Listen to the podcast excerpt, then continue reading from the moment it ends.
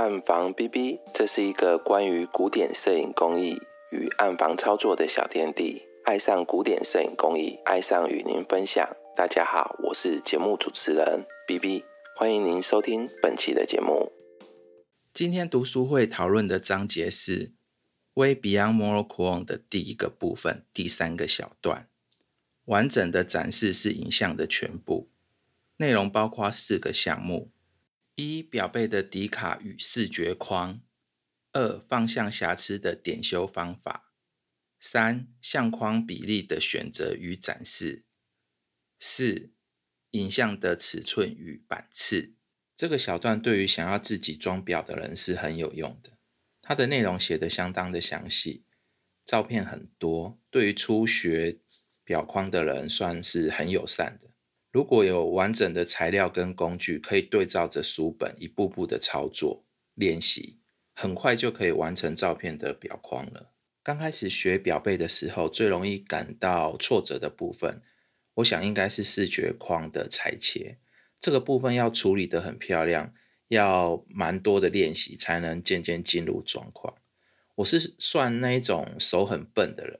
所以对视觉框的裁切啊，其实还蛮没有信心的。之前在学习表背的时候啊，我就自己去买了一台桌上型的切割工具，可以切四十五度角的那个那个机器，好回来做练习。刚开始练习的时候，我们一定会用很多的卡纸嘛。它那个卡纸其实你练习多了之后啊，你会发现那个价格其实真的不便宜。用用很多卡纸的话，其实价格还蛮贵的。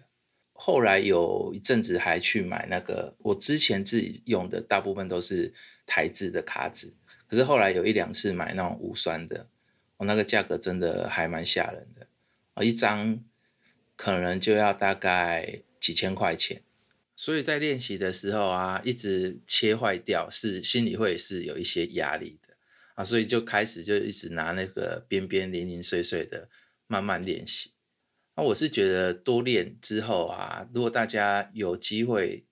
呃自己做装裱的话，其实就是多练习之后割起来就会看起来就会漂亮。当然还是会有一些诀窍啦，就是像呃施力的时候要要一致啊，然后下刀的点跟点要要算准之类的，还有你的刀片要够力。林林总总蛮多的，反正就是要多做练习。在做表框这方面呢，我有时候会觉得在台湾啊，可以买到的工具跟材料种类的选择其实算少哦，它没有很多种。如果你去国外看的话，你会觉得国外的东西还蛮多的。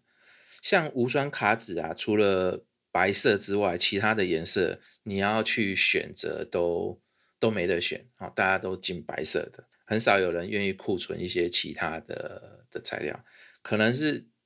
大家在做表框的时候啊，都会去用白色的卡纸来做，因为比较不会有风险啊，看起来好像大家都用，感觉那个色调没有什么太大的风险这样子。可是有的时候你会觉得好像应该用别的颜色会去比较适合你的影像。那你就没得选啊，就很就没有东西可以选择。临时想要买的时候啊，几乎没有办法可以买得到。那如果你你要跟厂商叫的话，他一次又会叫你要叫一整箱啊，那个价格一整箱的价格，当然就你要花很多钱嘛，你又不见得用得完那个一整箱，所以真的还算蛮麻烦的。国外有一些网网站啊，可以买到比较多选择性的无酸卡纸。几批几批，它几乎都有，然后颜色也很多种，所以选选择性，所以选择性算多的。那也有帮忙裁切的，拿到你拿到的时候啊，就只要组装起来就可以使用的，算是很简单又方便。我是觉得算很很容易的，就是你买那个国外的整个组合的话，我觉得算是蛮好的啊，蛮蛮容易使用的。另外书上也有介绍我们。这这几个章节里面，它其实有一个介绍到有一款是那个磁性相框的啊，那个磁性相框其实我个人很喜欢。我觉得如果你在自己家里面啊，不是要给给别人，或者是你在做呃展场啊，所以你有开一个嗯画廊或者是艺廊、摄影艺廊之类的，我觉得那个框其实算是很好的一个选择。它的质感比较现代化，可是它的好处就是你可以常常去换里面的照片，可以常常去换里面的照片。要换照片很方便啊，因为它的组合方式是用磁力去贴起来的，就是整个组合它没有用到。那个钉子或者是其他你需要拆卸的，哦，你只要把它拿起来就可以，然后组装回去这样子，啊，算是很方便的一种选择。还有就是它的密封性不错，可以防止灰尘跑进去，所以在清洁方面也算蛮容易的。这个是我一直很想买，可是一直没买的一个产品啦。另外，如果想要自己做表背的话，其实可以考虑买一台热压机。不是压吐司的那种热压机，而是拿来整瓶相纸，还有把相纸粘在底卡上面的的热压机。以前比较常看到的牌子是那个什么西欧啊，西欧。那我之前一直很想买一台西欧的二一零 M，好，它的大小比较刚好，然后就会比较刚好适合我自自己的小工作室啊，就是我自己。的小暗房这边，好，我因为我这边都做的照片的尺寸大部分是十六二十以下的，啊，十六二十以下，呃，在工作室，我们工作室那边是有一台比较大的热压机啊，啊，那个就会比较方便，就可以一次放很多张进去。可是我自己想要拥有一台小台的这样子，稀有的它现在已经停产了，所以。嗯，你很难去买到全新的产品啊。那个二手的啊，有的在易贝上面看到它又有一点太太破烂，所以看起来就买不怎么下去。你可能拿买到手之后，你要自己会去整理才有办法买。那如果说是看起来很新的，它的价格其实都不算便宜，那好像很多都要卖到。呃，一千多块美金吧，少少说要一一千多块美金，然后你再加上运费的话，其实就会觉得有点太贵这样子。还有就是我我有去 B H 看，B H 现在好像是呃另外一个牌子，好像叫 D N K 的样子啊，它是另外一个牌子，那它的选择就会比较多。不过一样，你买全新的产品，它的价格就很高。啊，我之前是有看过淘宝那边。好，淘宝那边其实有出一种叫做在做国画表背的的机器。好，它其实跟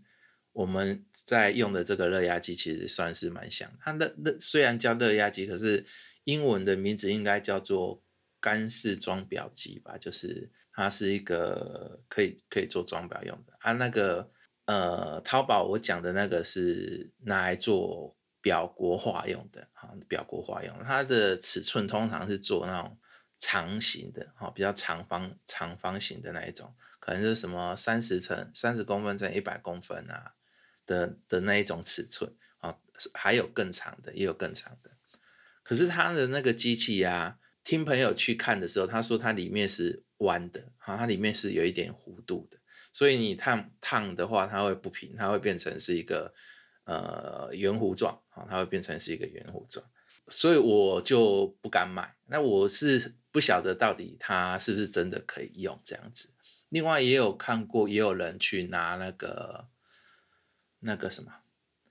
压化机哦，它那一种叫好像叫压化机，那和是拿来做那种烫烫 T 恤啊，就是把图案烫到 T 恤上面的，好，有点像热转印那个机器，呃。我有朋友有买来用啊，我确定那个是可以用的。可是看起来就比较，他那台好像大概一点呃几千块人民币哈，大概两千多块人民币啊，尺寸就大概像我刚才讲的呃四十六十，所以其实算便宜的啊，算便宜的啊。我是觉得说，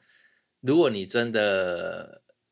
很想要，可是又没有预算的话，也可以考虑了啊，也可以考虑那一种压化机，啊，你可以买那一种来用。它功能其实很雷同啊，很雷同。那你上下可能，嗯，下面可能要垫一下卡子，就比较不会有有什么其他问题。它可以做温度的控制，这样子。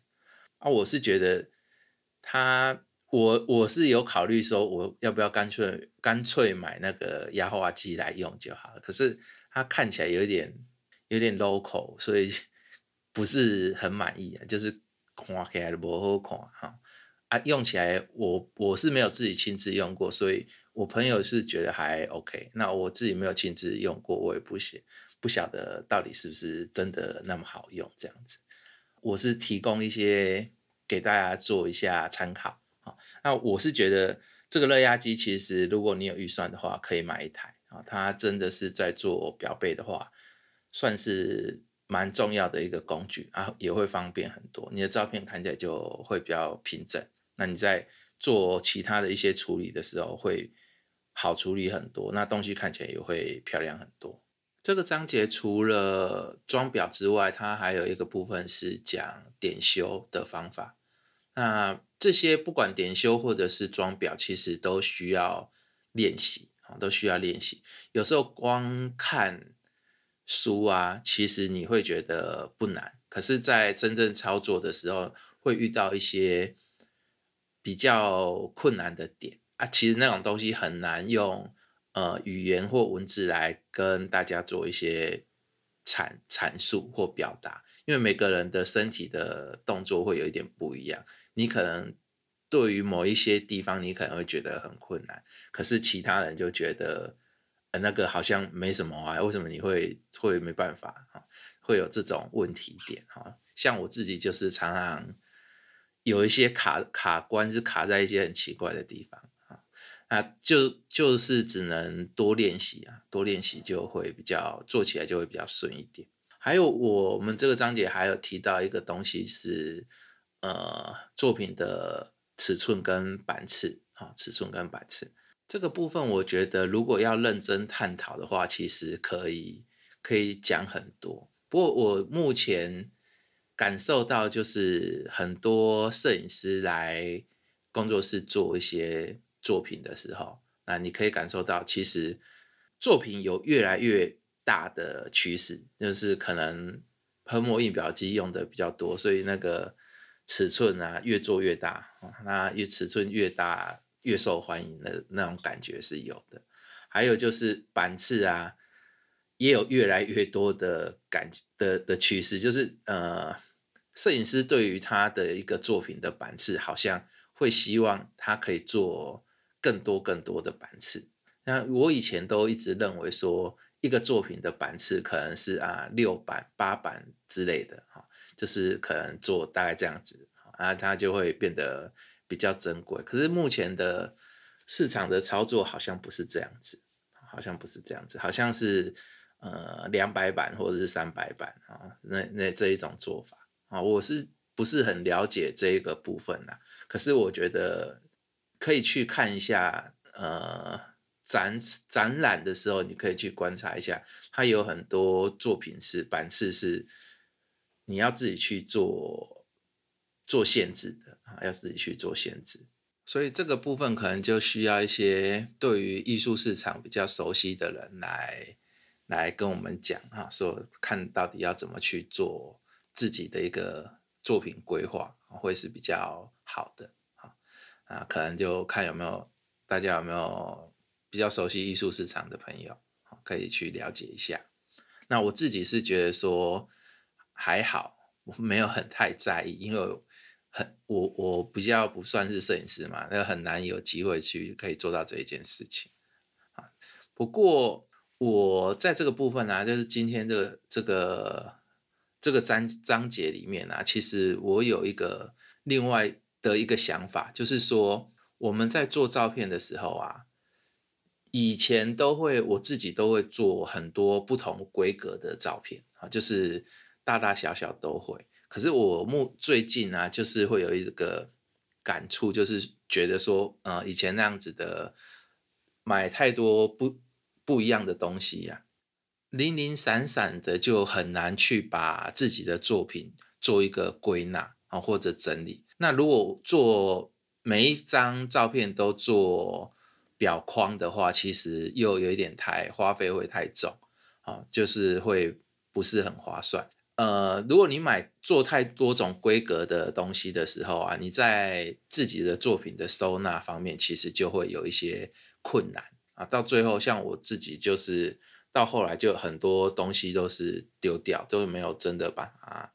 把它整理起来，好，没有真的把它整理起来。那最近我就会觉得说，我是不是应该要把我自己常用的尺寸，好，可能我要买我们的作品都会需要。呃，有一个保存盒嘛，好，可能是买一个无酸的保存盒来存存放，或者是你要做框的话，也可能就是用某几种框来做展示。我是觉得说，像刚才我讲的那个磁性框，其实我是有考量，说我只有买固定几个尺寸的的框，然后就重复使用这样子，那我可以去换照片。其他的照片的部分，我可能做完表背之后，我就把它放到无酸的保存盒里面。那那个无酸的保存盒，我可能必须要统一的规格啊，还有像卡纸的部分，我可能也要有一个统一的规格。例如说，呃，我用八乘十的的的保存盒，那我可能里面的。呃，框就是呃表背就是要用八乘十的大小嘛，那里面的影像可能就是要要呃类似五乘七的大小啊，或者是四乘六的大小，或者是六乘八的大小那再去裁一一致的视觉框，然后一样的底卡去做一个规规规格化的整理，那才有办法是比较不用买那么多种尺寸的的保存盒。那会整理起来可能就会比较方便，好，这个可能是我最近会想到要去做的一件事情，就是我想要把我自己的一些东西稍微做一点整理，好，稍微做一点整理。大概关于这个段落的部分，我的想法大概就是像这样子。那大家如果对于这个章节有一些什么看法，也可以留言跟我一起做讨论。那节目今天节目就到这边，谢谢大家。如果你喜欢这个频道，请帮忙订阅、分享、粉丝页按赞。如果你有相关的疑问、建议或想鼓励 B B，也欢迎留言给我，或到社团 Instagram 联络我们。